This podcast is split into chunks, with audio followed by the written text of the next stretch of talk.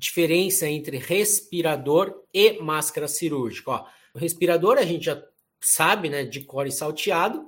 A máscara cirúrgica é uma barreira de uso individual que cobre nariz e boca, tá? Vedação adequada, não protege adequadamente o usuário em relação a patologias transmitidas por aerossóis, pois, independente de sua capacidade de filtração, a vedação é precária nesse tipo de máscara. E ainda a gente vê, né? Tem muita gente que ainda utiliza o elástico cruzado, aí fica aquele X, e aí tem aquela abertura aqui da máscara na lateral, né?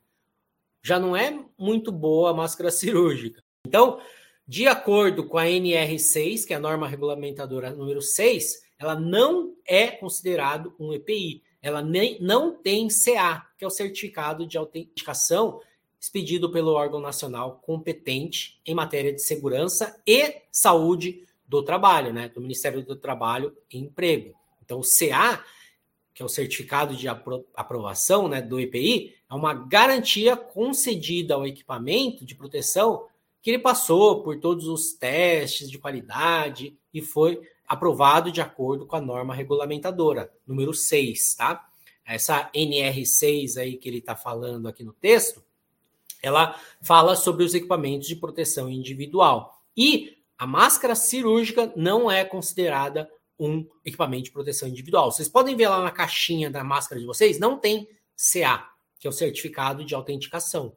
Agora, na máscara, no, no respirador PFF2, tem o CA. Vocês podem ver. Se vocês entrarem lá no site, lá, digitarem CA, ele vai mostrar para vocês a data de validade, a marca e tudo mais, tá?